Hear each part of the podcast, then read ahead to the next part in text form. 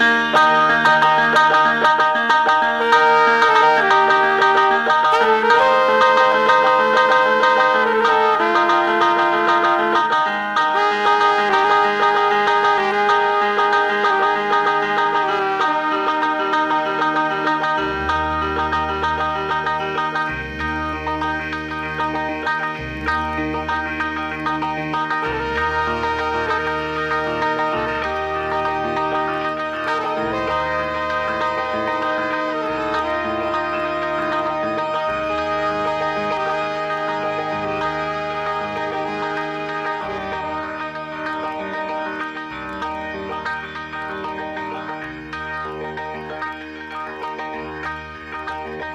Cuando la ciudad se aquieta, seres sigilosos salen de sus madrigueras y toman el aire de Radio Semilla. Noches Conejas es un programa que, a partir de lecturas, reflexiones, música y otras hierbas, hurga lo más profundo de la noche para acompañar ese día que se termina. En la voz, desde una ciudad remota de Mamá Conejo, y con la presencia mesmérica en los controles del señor operador, hurga, roe, corroe laberintos del pensamiento y la cultura. Conejos que abrazan la noche y, expectantes en el éter, aguardan un amanecer distinto. Conejos sociables, tímidos, curiosos, sean bienvenidos al aire de Radio Semilla.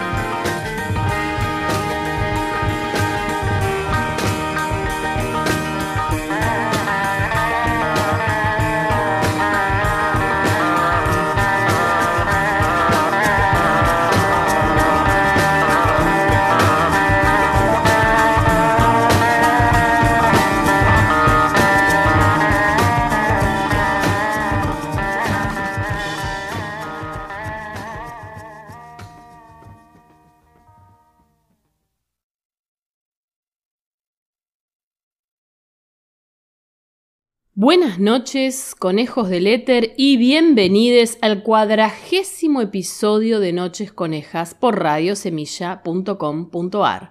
En la voz de Mamá Conejo y bajo los controles misteriosos, mesmerizantes del señor operador, damos un círculo más en el éter y nos posicionamos en una carrera sin ningún objetivo claro hacia, ¿por qué no?, el episodio número 100.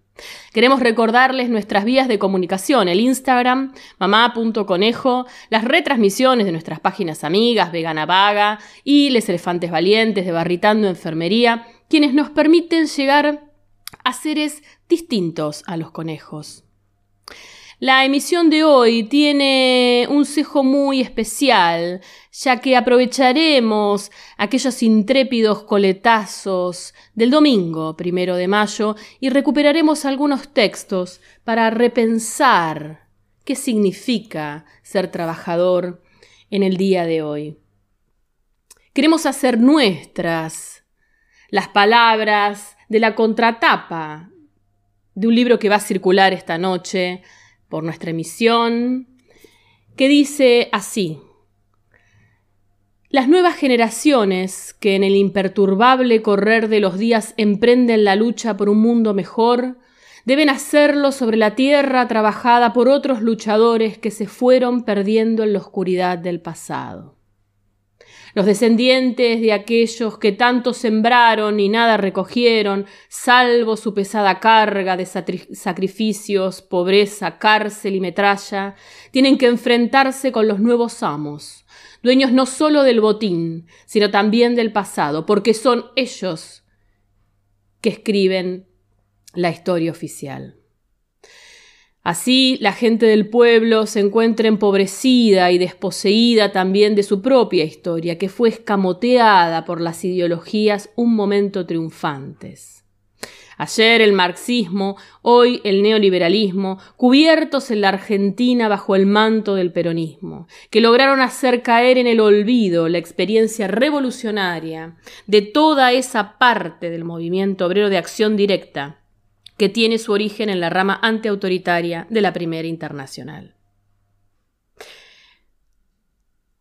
Sin embargo, esa historia es próxima a la tradición oral todavía viviente. Pese a ello existen rupturas en la memoria de los pueblos y uno tiene la dolorosa impresión de un eterno recomenzar. Pero no es cierto. El pasado nos propulsa ahí donde estamos y no podemos dejar de aferrarnos a ese hilo tenue que une la imagen de aquellos que nos precedieron, explotados y maltratados a la visión de una humanidad liberada. Entre ambas representaciones se encuentra el presente, el momento de acción. Y el interés por el pasado es un signo seguro de la pasión que nos lleva a querer cambiar este presente por otro futuro. Dedicamos el cuadragésimo episodio de Noches Conejas a los desposeídos, a los huérfanos, a los apátridas. Salud, conejos del éter, y bienvenides a Noches Conejas por radiosemilla.com.ar.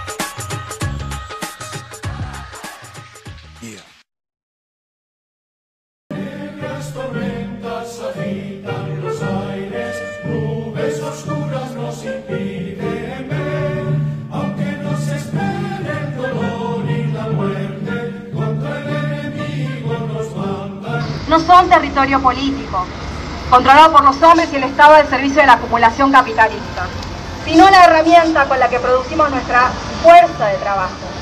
Y sobre todo porque creemos que la lucha gremial es interseccional, en igual de condiciones y de mutuo respeto. Desde que se empieza a conmemorar el primero de mayo, a fines del siglo XIX, hubo dos corrientes muy marcadamente distintas que expresaron en su diferencia respecto del primero de mayo la misma diferencia que luego expresaron en el concepto de organización y en la manera de llevar adelante la lucha obrera. Por un lado estaban quienes reivindicaban eh, la clase obrera en el sentido de una fiesta, que estaban orgullosos de ser trabajadores y que buscaron a través de sus organizaciones un proceso de conciliación de clases que nos trajo hasta donde estamos ahora, en una sociedad que legitima la explotación del trabajo, en una normalización de una de las injusticias más profundas del sistema económico actual. Por otro lado, nosotros, los que nos sumamos al movimiento obrero revolucionario desde el siglo XIX y que todavía estamos aquí, siempre consideramos el primero de mayo como un día de lucha, una jornada en la que ponemos de manifiesto nuestra rebelión en contra de esa institución. Hoy la jornada de ocho horas es casi un lujo que algunos trabajadores pueden tener. Y como también se ha dicho hoy, estamos en un contexto general en el que la misma institución del trabajo está transformándose cada vez para peor. Hemos perdido lo poco que se había conquistado a sangre y fuego y estamos en un proceso de reconversión industrial en la que el trabajo concebido como una estabilidad económica a cambio de una eh, subordinación existencial a las voluntades del patrón, ni siquiera existe. Ahora resulta más urgente conseguir laburo que cualquier otra reivindicación de las que estábamos nosotros acostumbrados a, a manifestar. Y esto se debe precisamente a que la tradición del movimiento obrero que entregó las organizaciones a la patronal y al Estado se conformó con una conciliación de clases que nos trae a este punto. De manera que lo que queda por, decir es esto. Eh, es urgente la rebelión contra la institución del trabajo, no en el abandono del esfuerzo, pero sí en contra de la explotación. Nosotros estamos urgidos a organizarnos cada vez más y más fuertemente. Estamos en un momento de transformación profunda del sistema capitalista que nos está pasando por encima. Si no nos organizamos, estaremos cada vez peor y el horizonte oscuro de las distopías va a ser poca cosa al lado de lo que se nos viene. De manera que trabajadores asalariados, trabajadores autónomos, trabajadores precarizados, eh, los, trabajadores, los nuevos trabajadores de las plataformas, los trabajadores coleccionados para el beneficio político en esa nefasta institución que es la, mal llamada economía popular. Todos los trabajadores tenemos que entender que las nuevas formas de organización tienen que dar respuestas a las nuevas formas de la explotación en el mercado capitalista contemporáneo. Y esa es la verdadera memoria del primero de mayo. No estamos acá para llorar a mártires, no estamos acá para, para festejar el descanso conseguido con la sangre de nuestros compañeros. Estamos acá para reivindicar las luchas de nuestros compañeros, que son nuestras mismas luchas y lo seguirán siendo en tanto y en cuanto el sistema de explotación se perpetúe. Gracias, salud. Y quería comentar en líneas muy, muy cortas un poco la situación docente que se está viviendo en Capital, entre tantas otras cosas, pero eh, el gobierno de Capital, de GABA, eh, largó una modificación en el estatuto docente. Esto pasa constantemente, el estatuto lo quieren tocar siempre. Eh, después podemos discutir por qué como docentes tenemos estatuto y no convenio colectivo de trabajo. Pero básicamente lo que se quiere modificar es em, bajar los sueldos, ¿sí? el sueldo tiene que estar eh, basado en capacitaciones y esto directamente iría a anular la igualdad salarial. Eh, van a haber cambios en el salario jubilatorio, es decir, que una docente, un docente que cesó sus tareas, ahora se va a tener que preocupar porque le pueden llegar a bajar la jubilación. Eh, se van a crear nuevos cargos docentes que no se sabe ni cómo, ni dónde, ni qué rol van a tener. Van a haber más restricciones para titularizar. Acá hubo un compa de Pilar que mencionaba lo difícil que es titularizar. Titularizar es como pasar a planta permanente. Y estás toda la vida tercerizada como docente tratando de agarrar un cargo que, como acá dijo el compa también, nunca es seguro. Em, todo eso se va a terminar de ver el 12, además que las compas de salud comentaron que el 12 era el día de la enfermería, si no me equivoco, eh, y el 12 vamos a estar justamente marchando para, para tratar de que no nos saquen más derechos. Como dijimos varias veces, hace dos años que no nos encontrábamos en la plaza y realmente es muy emocionante, muy emocionante encontrarnos otra vez acá, vernos las caras, la virtualidad nos sacó varias cosas y creo que la verdad que estar hoy acá es muy importante. Creo que nunca nos hubiéramos imaginado una pandemia que, que no nos dejara juntarnos en la plaza, en nuestro lugar, en nuestro espacio. Em, no quiero ponerme a ahondar mucho más en lo que ya sabemos de la burocracia sindical. Eh, me parece que si bien siempre, siempre vamos a bardear un poco a la CGT, pero creo que es importante y sobre todo hoy más que nunca, resumiendo todas las cosas que se hablaron, el pensar en, en, la construcción colectiva en los espacios de trabajo, que por ahí es algo que se menciona mucho, pero eventualmente que hagan centrales burocráticas, que nos hayan sacado la que nos hayan sacado las ganas, básicamente. Me pasa mucho cuando hablo con mis compas del trabajo que lo primero que, que, se entiende es que, bueno, que el sindicato también, ¿no? Porque el sindicato es como un partido más del partido, es una pata del partido político. Y eso es un problema, porque termina siendo una cuestión partidaria y nos terminamos olvidando que el sindicato en sí es una herramienta de lucha contra un sistema económico, no la pata de un partido que tiene sus intereses propios. Y es ahí en donde tenemos que empezar a dar las discusiones siempre con empatía. Entonces, cuando lo hago desde ese lugar y entendiendo que la construcción colectiva es compleja y que la autoridad la voy a entender escuchando, reflexionando y repensándome constantemente, es cuando vamos a volver a torcer el brazo al Estado y al capital.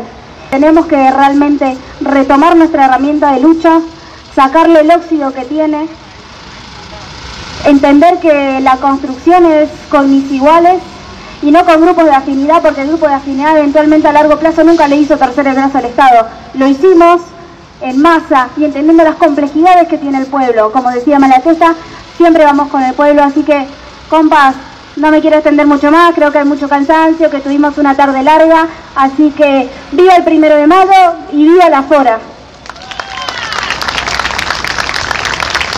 Queremos agradecer a todos los que vinieron, a los que tomaron el tiempo para venir exclusivamente al acto, a los transeúntes que se han detenido un momento a escuchar, a los vecinos que también han prestado atención. Eh, con esto cerramos el acto, estamos muy contentos de que se haya realizado en esta forma y bueno, seguimos instando a seguir organizándonos, cada uno de su lugar y sus posibilidades, a cuidarnos y a seguir luchando. Salud dolor y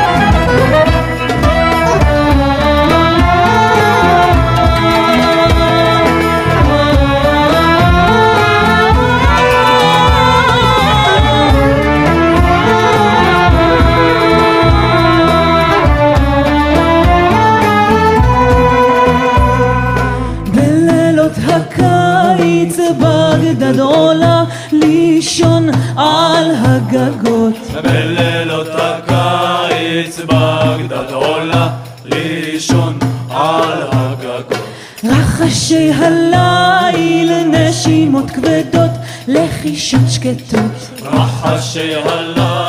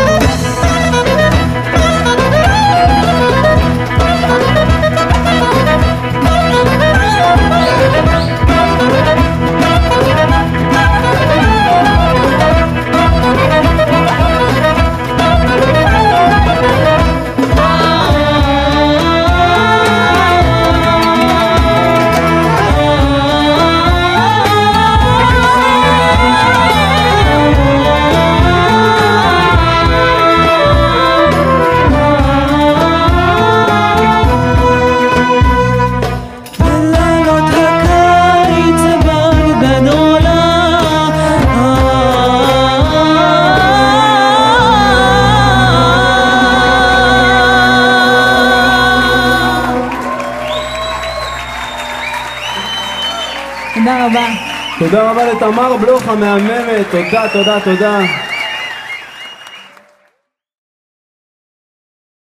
Hoy no es feriado.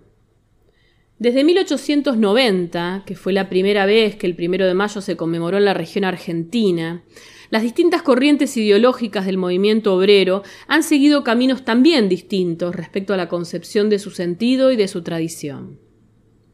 Los trabajadores de Argentina fueron los primeros en América en conmemorar la fecha en sintonía con la proposición del Congreso Obrero de París del año 1889. Y, más allá de las estrategias antagónicas de los distintos sectores, siempre le han dado un carácter de lucha o de reivindicación, pero no de fiesta, como sí lo tuvo en otros países que poco a poco comenzaron a incorporar la fecha obrera. Al menos así fue hasta la década de 1930, cuando el Estado capturó las ideas autoritarias del propio movimiento y convirtió la rebelión internacional en orgullo patriótico y de clase. Luego de aquella primera ocasión, en la que un movimiento obrero cada vez más organizado realizó una manifestación conjunta, las diferencias entre las distintas tendencias se fueron poniendo de manifiesto en actos separados, con reivindicaciones distintas. Mientras que las tendencias autoritarias buscaban en la vía política y en la autoridad pública alguna clase de tutelaje para que la clase obrera se integrara en un capitalismo democrático obteniendo alguna concesión, la tendencia libertaria perseveró en la acción directa y en la lucha sindical para mejorar las condiciones de vida de la clase obrera, sin cejar en la lucha contra el capitalismo, en virtud de la emancipación humana y en contra de cualquier forma de explotación. Una de las causas más importantes de las luchas obreras de aquella época y que convocaba a todos los trabajadores del mundo era la jornada de ocho horas. Esta reivindicación era la principal consigna y causa de la revuelta de Chicago, Estados Unidos, y de su bestial represión, el 4 de mayo de 1886 en la plaza de High Market. Esa jornada fue la excusa del proceso posterior, ya conocido por todos y ampliamente documentado, que tuviera dolorosamente y admirablemente por protagonistas a quienes fueran luego reivindicados como los mártires de Chicago. En 1889, el Congreso Obrero de París de la Segunda Internacional, de tendencia socialdemócrata, recupera aquella gesta de Chicago y la proyecta como mensaje a todas las organizaciones obreras del mundo en la conmemoración del primero de mayo como jornada de lucha y reivindicación. La respuesta internacional es inmediata. En Argentina, la conmemoración del 1 de mayo de 1890 ha sido también el puntapié de un proceso que acabará fundando, en 1901, la Federación Obrera Argentina, renombrada luego como Federación Obrera Regional Argentina, organización que ha promovido históricamente la emancipación de los trabajadores en la región y lo sigue haciendo hasta la fecha.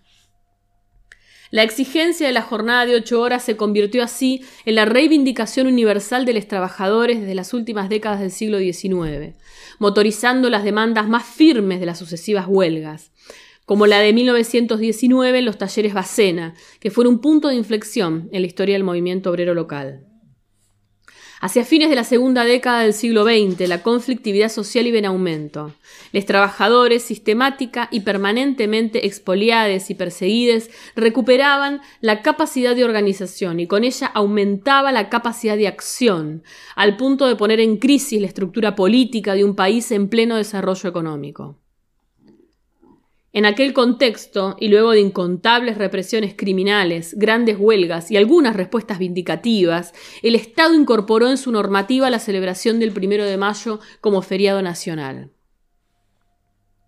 Convertir el día de lucha en un día feriado no es una estrategia menor. La reivindicación de la clase obrera como una identidad a celebrar solo tiene sentido en el modelo de conciliación de clases que piensa en el sindicalismo como una institución permanente de un capitalismo eterno. No se puede estar orgulloso de ser trabajador cuando el trabajo es la, es la institución primaria de un sistema esencialmente injusto. El trabajo no dignifica a nadie. La dignidad de un pueblo se halla en la justicia y no en la desigualdad. Y no se puede festejar nada respecto del trabajo cuando esa injusticia se afianza cada día más en una sociedad que normaliza el trabajo asalariado y lo integra en una supuesta libertad económica asociada a una bestial concentración de la riqueza. La historia del primero de mayo no es únicamente la historia de la revuelta de High Market y de los mártires de Chicago, que en 1886 se rebelaron contra el capital y fueron apresados, torturados y algunos de ellos asesinados por un sistema judicial democrático es también y principalmente la historia de las causas de aquella revuelta y de las decisiones que ellos tomaron hace ya casi un siglo y medio para organizarse y luchar en contra de la injusticia del sistema económico y en favor de la mejora de sus condiciones de vida. Es la historia de la jornada de ocho horas como reclamo emblemático en el contexto general de un internacionalismo obrero anticapitalista. Y es la historia de la solidaridad obrera internacionalista que transformó la represión de una revuelta en la multiplicación de mil revueltas en todo el mundo. Actualmente la ilusión de la fiesta y del descanso convive con el retroceso de las conquistas que una perseverante lucha de clase obrera ha logrado conseguir. Hoy estamos ante la desregulación de la jornada laboral en la figuración de una fluidez del trabajo descentralizado, del home working y de las economías colaborativas. Hoy la falsa idea del precio justo del trabajo convive con la jornada rotatoria, con la jornada mixto flexible o los más variados recursos destinados a exprimir al máximo el esfuerzo productivo de la trabajador trabajadora para multiplicar la rentabilidad del empresario. Y esto ocurre al mismo tiempo en que la tradición sindical del movimiento obrero se ha perdido, mientras que los trabajadores nos acostumbramos a sospechar del sindicato y a aceptar las condiciones como si fueran naturales, justificables o necesarias. La resignación de los trabajadores, abandonando el concepto de clase y abandonando la sindicalización para convertirla en una especie de agencia de servicios que negocia con la patronal en nuestro nombre, es el principal obstáculo que tenemos para combatir la explotación y la expoliación de la clase obrera. Actualmente hay gremios que no conocen el límite legal de las ocho horas de trabajo. La imposición de horas extra se ha vuelto una práctica permanente en innumerables unidades productivas. Si no es por convenios laborales contrarios a los intereses de los trabajadores o por extorsión sindical o patronal, es por la presión de una pérdida permanente del salario real. Pero el resultado concreto es que la jornada de ocho horas es más un concepto abstracto del derecho laboral que una realidad material que permita que los trabajadores puedan disfrutar de ocho horas de ocio y ocho horas de descanso con el ingreso obtenido por ocho horas de trabajo en condiciones medianamente aceptables. En tiempos de una cuarta revolución industrial, con una capacidad tecnológica nunca antes vista que permitiría optimizar el trabajo humano al punto de garantizar la vida con un esfuerzo cada vez menor. Estamos conociendo, por el contrario, una concentración cada vez más brutal de la riqueza a nivel internacional y una creciente precarización de las condiciones de trabajo. El paradigma de la productividad y del desarrollo permanente empujan a la clase obrera a resignar sus ya insuficientes conquistas para financiar la supervivencia.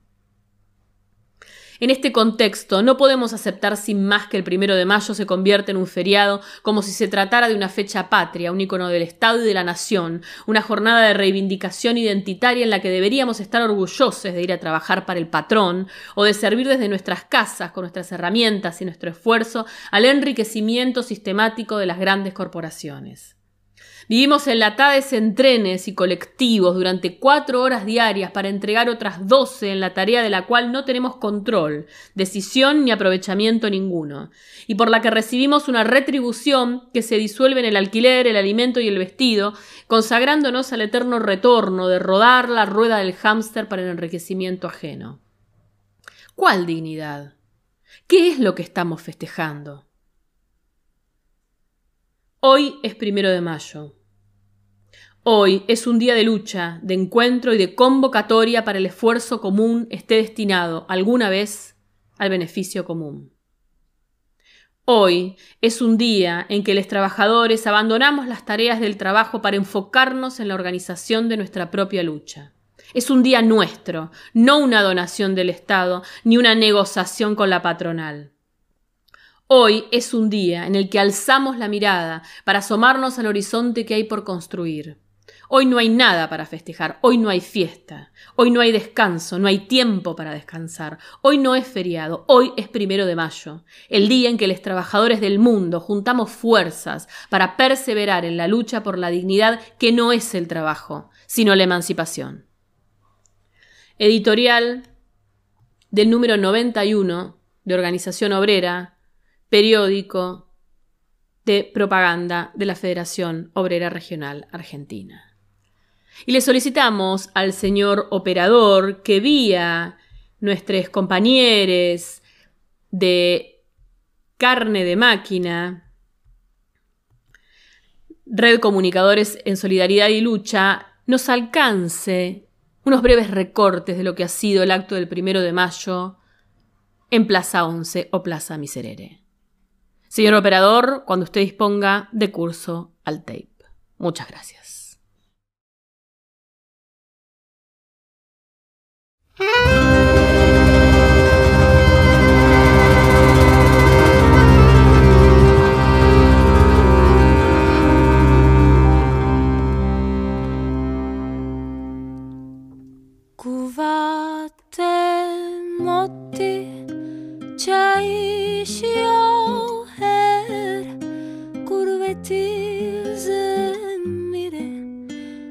נשים שוב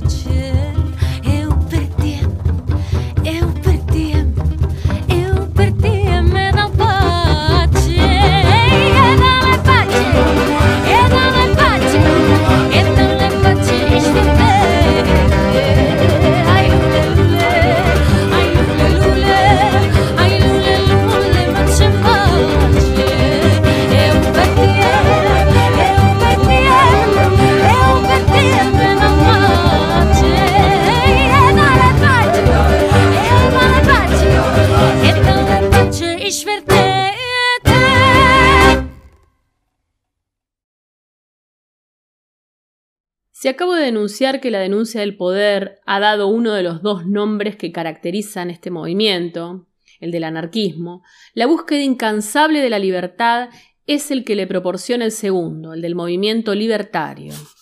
Hasta cierto punto podemos decir que ambos aspectos son las dos caras de una misma moneda. Se critica con dureza la dimensión opresora del poder y de la fuerza porque se ve en ella un atentado contra la libertad inherente a todo ser humano. Se exalta la libertad, porque sin ella el individuo termina asfixiado por las redes sofocantes del poder o se deja llevar por las opiniones y actividades de la mayoría silenciosa o de la minoría manipuladora. Que nadie decida por ti Es uno de los lemas recurrentes en los que el anarcosindicalismo recoge la influencia de las ideas libertarias en su modo de entender la acción sindical. Es decir, que nadie se arrogue el derecho de hablar y de decidir en tu nombre, que ni siquiera en el supuesto de que haya sido votada para llevar las decisiones de un grupo de personas a órganos superiores de coordinación en los que hay que tomar decisiones. La contrapartida es quizá algo más exigente. Decide tú mismo, es decir, ejerce tu propia libertad. Sacúdete el miedo y la pereza y atrévete a tomar decisiones sin pedir permiso a nadie ni esperar de nadie respuesta. De este modo, los anarquistas recogen el desafío que los ilustrados lanzaron al poder absoluto que ejercía el rey en la sociedad estamental. Lo recogen y lo llevan hasta el final, al considerar que los modelos de democracia censitaria con los que comienzan las dos revoluciones que inauguran el mundo contemporáneo son insuficientes. Ni siquiera el sufragio universal bastaría para satisfacer esa necesidad de que nadie decida por uno mismo, pues éste termina convirtiéndose en un expediente con el que unos pocos se encuentran legitimados para tomar sus propias decisiones defendiendo intereses que nada tienen que ver con los que tienen quienes los votaron. La persona individual es el último punto de referencia en cualquier ámbito en que nos movamos. No debemos dejarnos guiar ni controlar por ningún tipo de procedimiento o estructuras que anulen nuestra inalienable soberanía personal. Las personas, al vivir en sociedad, aceptan organizarse mediante pactos que libremente acuerdan y de los que pueden libremente salirse cuando estiman que ya no responden a su forma de ver las cosas. Ese es el corazón del principio federativo, sobre el que debe pivotar toda forma de organización social que no quiera reproducir de una manera u otra los mecanismos de anulación de la libertad. Modelos de organización social como la, la, democracia representativa, el centralismo democrático o las democracias populares no pasan de ser distintas formas de garantizar que la mayoría de la población solo puede ejercer su libertad de forma ilimitada y en ámbitos restringidos de su vida cotidiana. La libertad no es, por tanto, un prejuicio de pequeño burgués, sino una condición necesaria para poder ser una persona. Lo que puede ser pequeño burgués es la concepción y, sobre todo, la práctica limitada de dicha libertad. Es limitada siempre que no se garantizan las condiciones materiales de existencia que hagan posible la relación entre iguales, sin la cual no somos libres. Mientras que en el mundo haya amos, habrá esclavos, es decir, mientras que unos pocos controlen el poder en todas o alguna de sus dimensiones, el resto no podrá tomar decisiones en libertad. Eso es lo que ocurre, por ejemplo, cuando un obrero debe buscar trabajo y firmar un contrato con el propietario de la fábrica o la empresa para la que va a trabajar, mucho más si esta empresa es una ETT, lo mismo pasa cuando alguien quiere ejercer la libertad de expresión y comprueba que ese ejercicio solo es asequible a una minoría que ejerce un ferro control sobre los medios de comunicación social. Por eso mismo, las leyes que permiten y favorecen la acumulación de riqueza en unas pocas manos, mientras se incrementa el número de quienes poco o nada poseen, no son leyes que garanticen la libertad de actuación, sino leyes que perpetúan las condiciones de opresión en las que vive la mayoría de la población, que queda de ese modo excluida de la posibilidad de intervenir en la vida social.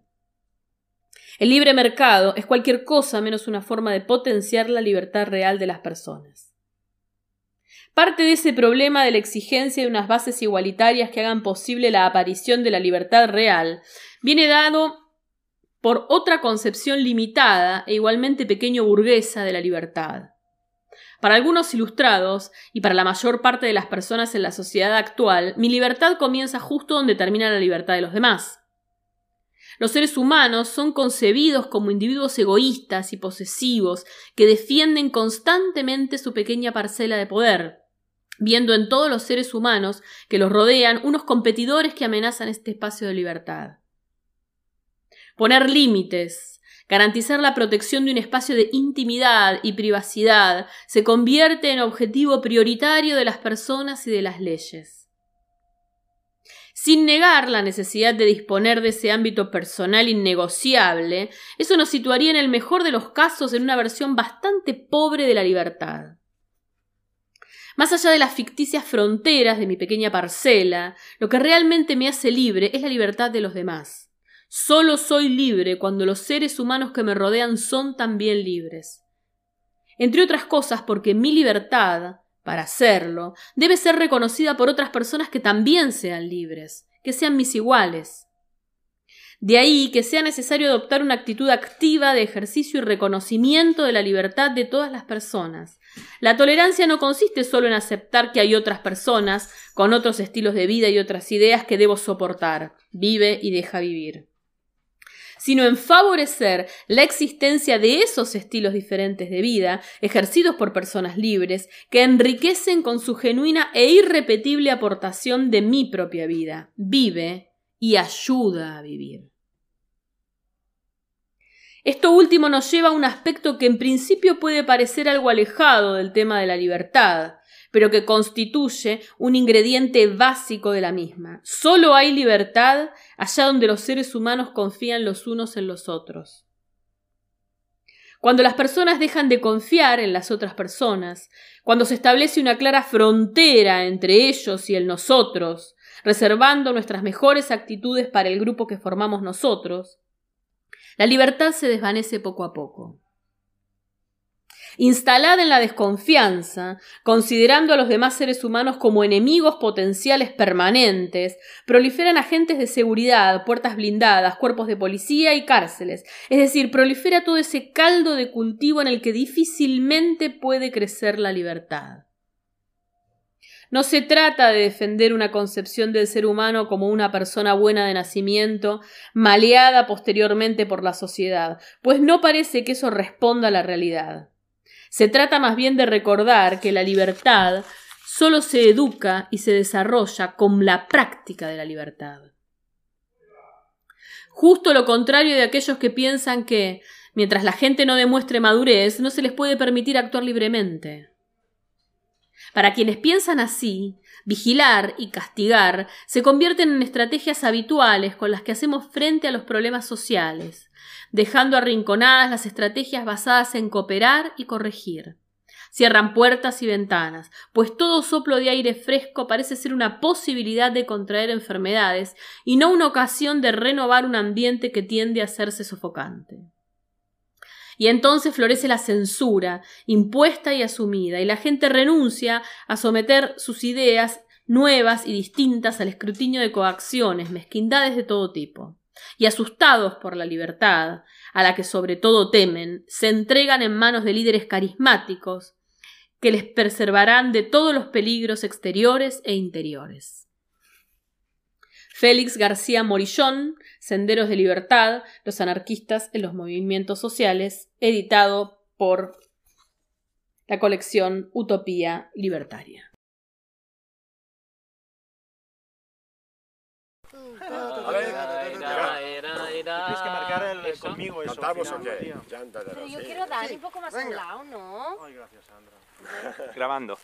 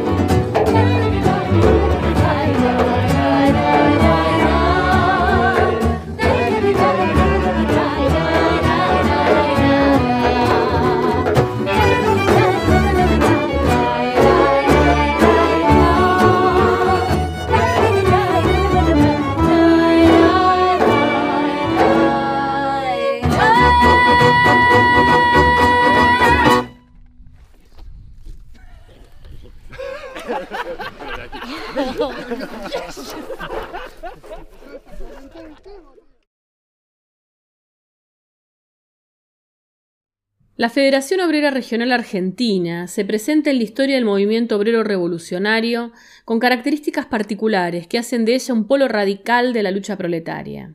Aun siendo una organización de clase, era representativa del anarquismo en la Argentina.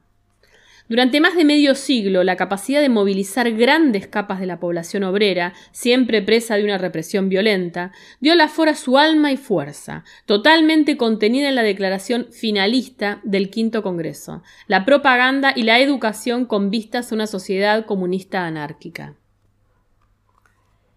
Esta capacidad era resultado de una cierta integración o comprensión profunda que se manifestaba entre las clases pobres y el anarquismo al momento de la formación del proletariado urbano en una vasta región donde el río de la Plata abría sus caminos hacia Argentina y el Uruguay. Por integración hay que comprender no una aceptación consciente de la idea, la mayoría de los trabajadores no eran anarquistas, aun siendo miembros de la Sociedad de Resistencia, sindicato de la Fora, sino sobre todo una respuesta emocional favorable, una actitud receptiva. La agitación social que va a conducir a la creación de las primeras organizaciones de defensa obrera se desarrolla entre 1880 y 1890. La Argentina moderna se ponía en marcha en esos años con la afluencia de capitales, mayormente británicos, consagrados en más de un 30% a la expansión de la red ferroviaria que converge en el puerto de Buenos Aires, con la creación de frigoríficos, lo que incrementa la exportación de carne, con la diversificación de la economía rural y con el arribo de numerosa mano de obra. La población se fue estableciendo en los centros urbanos y más particularmente en el área metropolitana de Buenos Aires y las ciudades del litoral. La fuerte urbanización del país se desarrolló en dos grandes capas. La primera, que se puede situar entre 1870 y 1914, fue fruto de la inmigración. La segunda, que corresponde al periodo 1935-1955, vio la emigración masiva de la campaña hacia la capital y las zonas industrializadas, verdadero éxodo que durante el decenio 1936-1947 representa casi el 40% de la totalidad del crecimiento vegetativo de las provincias involucradas. El ascendiente de la Fora va a declinar fuertemente luego de la violenta represión desencadenada por el golpe militar de 1930 y a partir de los años 40 la situación se modificó rápidamente a causa del cambio estructural del proletariado urbano y la extensión periurbana de las villas de emergencia, transformaciones que serán la base del populismo peronista fascistizante. Una conjunción de condiciones internacionales y locales podría explicar el desarrollo de la organización revolucionaria del proletariado de orientación anarquista en los años inmediatamente posteriores a 1890. A nivel internacional, la crisis del capitalismo industrial de los años 1873-1896 había acentuado la penuria de las clases pobres, las clases peligrosas, favoreciendo el gran flujo inmigratorio que encaminará a la Argentina a millones de personas. Esta emigración europea hizo crecer entre 1880 y 1914 la población del país en 3.034.000 personas. Más de la mitad eran italianos, sobre todo del norte de Italia. Los españoles constituían la tercera parte y los franceses el 5%, al igual que los emigrados de Europa Central. Contrariamente a las ideas preconcebidas, el origen urbano de esta inmigración fue muy importante. Para darse cuenta de la amplitud de este proceso hay que saber que la población total del país se elevaba a cerca de 4 millones en 1895 época en la que se publicaba El Perseguido, el primer periódico anarquista de larga duración.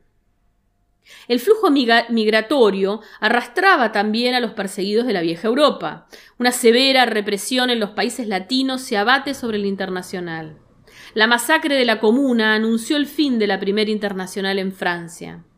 La ley del 14 de marzo de 1872, que castigaba la afiliación a la Internacional, devela la intención de las autoridades de impedir por el terror la reconstrucción del movimiento obrero. En Italia, después del fracaso de la tentativa insurreccional de agosto de 1874, la Internacional es reducida a la clandestinidad. Dice Piercarlo Massini, en Storia degli anarchici italiani de Bakunin a Malatesta. La Federación Italiana, con sus mejores militantes en prisión o en el exilio, con su prensa silenciada, con la autoridad policial central y periférica desatada en la casa del internacionalista, estaba derrotada, no solo en su organización pública, sino también en su organización secreta. Fin de cita. El golpe de Estado de enero de 1874 disuelve la Internacional en España, sin gran efecto sobre la vida de la organización, que ya funcionaba en la clandestinidad, luego que el ministro liberal Sagasta la declarara fuera de la ley en 1872. La represión no puede impedir la realización del Congreso anual de la Federación en Madrid, pero a partir de entonces los congresos fueron sustituidos por conferencias comarcales. Aclaración del editor. La palabra comarca designa una región o departamento considerado sobre todo bajo el aspecto de entidad geográfica. La Federación Española se divide entonces en nueve fracciones comarcales que reagrupan a las 112 federaciones locales. Las conferencias comarcales más fáciles de reunir en la, eh, en la clandestinidad. En el periodo de la restauración de los Borbones con Alfonso 12 y, el, y de la larga carrera política de Cánovas del Castillo, que irrumpirá en Angliolio en 1897. Las clases poseedoras argentinas, beneficiarias del despliegue económico e industrial de esos años, acompañaron el proceso con leyes aduaneras proteccionistas, pero en un primer momento no percibieron que en el puerto también desembarcaban los subversivos de la Internacional que la aduana no filtraba las ideas. Es solamente más tarde, en 1902, que la oligarquía retomará el control con la infame ley llamada de residencia, la ley Baldón. La población inmigrante se integraba fácilmente al naciente proletariado autóctono y sufría la explotación lo mismo que él. Las jornadas de trabajo de 12 a 16 horas acompañaban la exclusión de la decisión política, su marginación del consumo y sus viviendas miserables. La única vía abierta a su participación era la lucha social, la huelga. La rebelión y la subversión habían encontrado terreno fértil. Eduardo Colombo, en rol de compilador, Historia del movimiento obrero revolucionario, editado por la colección Utopía Libertaria.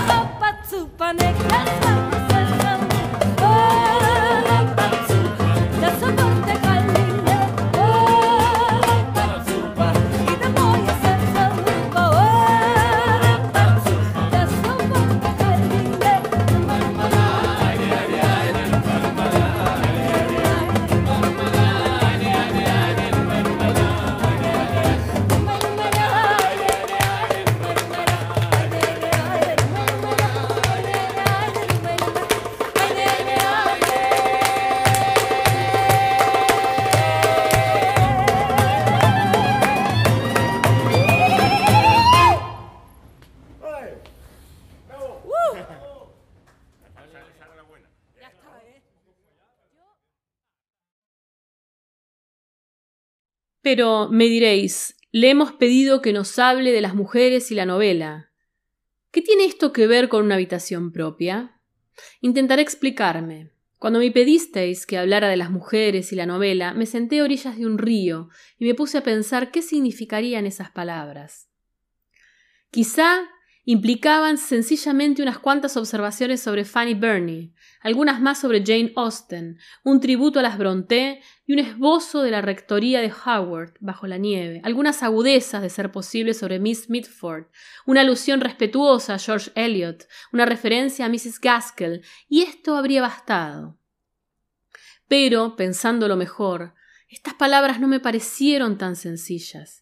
El título, las mujeres y la novela quizás significaba, y quizás era este el sentido que le dabais, las mujeres y su modo de ser, o las mujeres y las novelas que escriben, o las mujeres y las fantasías que han escrito sobre ellas, o quizás estos tres sentidos estaban inextricablemente unidos, y así es como queríais que yo enfocara el tema. Pero cuando me puse a enfocarlo de este modo, que me pareció más que el más interesante, pronto me di cuenta que esto presentaba un grave inconveniente. Nunca podría llegar a una conclusión. Nunca podría cumplir con lo que tengo entendido es el deber primordial de un conferenciante, entregaros tras un discurso de una hora una pepita de verdad pura para que la guardarais entre las hojas de vuestros cuadernos de apuntes y las conservarais para siempre en la repisa de la chimenea cuanto podría ofreceros ser una opinión sobre un punto sin demasiada importancia, que una mujer debe tener dinero y una, una, habitación propia para poder escribir novelas. Y esto, como veis, deja sin resolver el gran problema de la verdadera naturaleza de la mujer y la verdadera naturaleza de la novela. He faltado a mi deber de llegar a una Conclusión acerca de estas dos cuestiones. Las mujeres y la novela siguen siendo, en lo que a mí respecta, problemas sin resolver. Mas para compensar un poco esta falta, voy a tratar de mostraros cómo he llegado a esta opinión sobre la habitación y el dinero. Voy a exponer en vuestra presencia, tan completa y libremente como pueda, la sucesión de pensamientos que me llevaron a esta idea. Quizás si muestro al desnudo las ideas, los prejuicios que se esconden tras esta afirmación, encontraréis que algunos tienen alguna relación con las mujeres y otros con la novela. De todos modos, cuando un tema se presta mucho a controversia, y en cualquier cuestión relativa a los sexos es de este tipo, uno no puede esperar decir la verdad, solo puede explicar cómo llegó a profesar tal o cual opinión. Cuanto puede hacer es dar a su auditorio la oportunidad de sacar sus propias conclusiones, observando las limitaciones, los prejuicios, las idiosincrasias del conferenciante. Es probable que en este caso la fantasía contenga más verdad que el hecho. Os propongo, por tanto, haciendo uso de todas las libertades y licencias de una novelista, contaros la historia de los dos días que han precedido a esta conferencia. Contaros cómo, abrumada por el peso del tema que habíais colocado sobre mis hombros, lo he meditado e incorporado a mi vida cotidiana. Huelga decir que cuanto voy a describir carece de existencia. Oxbridge es una invención. Lo mismo Fairham. Yo no es más que un término práctico que se refiere a alguien sin existencia real. Manarán mentiras de mis labios, pero quizás un poco de verdad se halle mezclada entre ellas. Os corresponde a vosotras buscar esta verdad y decidir si algún trozo merece conservarse. Si no, le echáis entera la papelera, naturalmente, y os olvidáis de todo esto. Virginia Woolf, una habitación propia.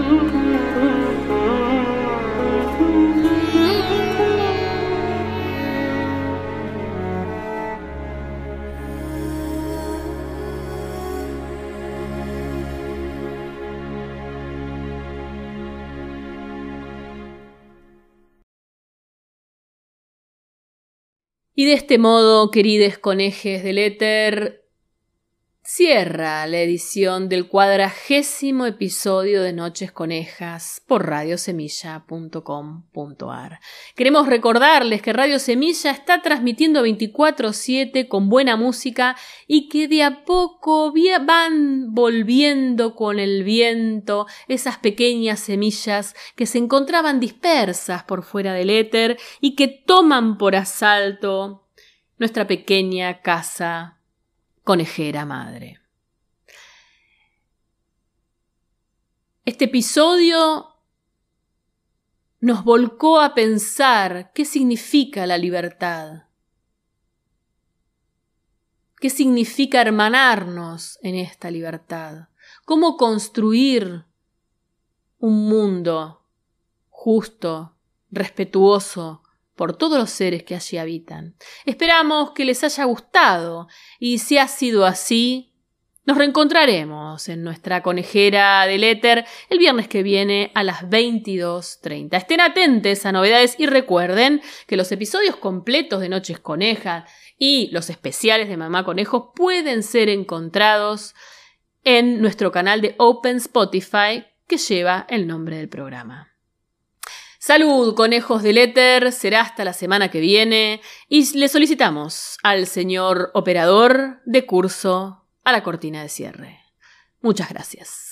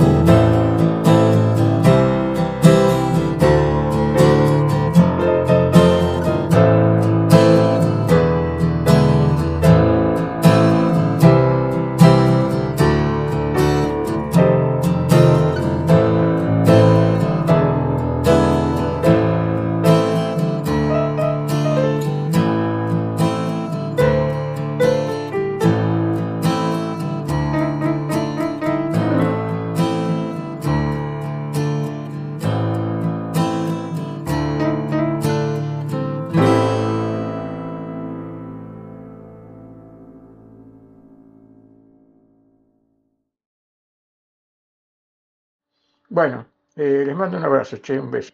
Eh, pórtense mal.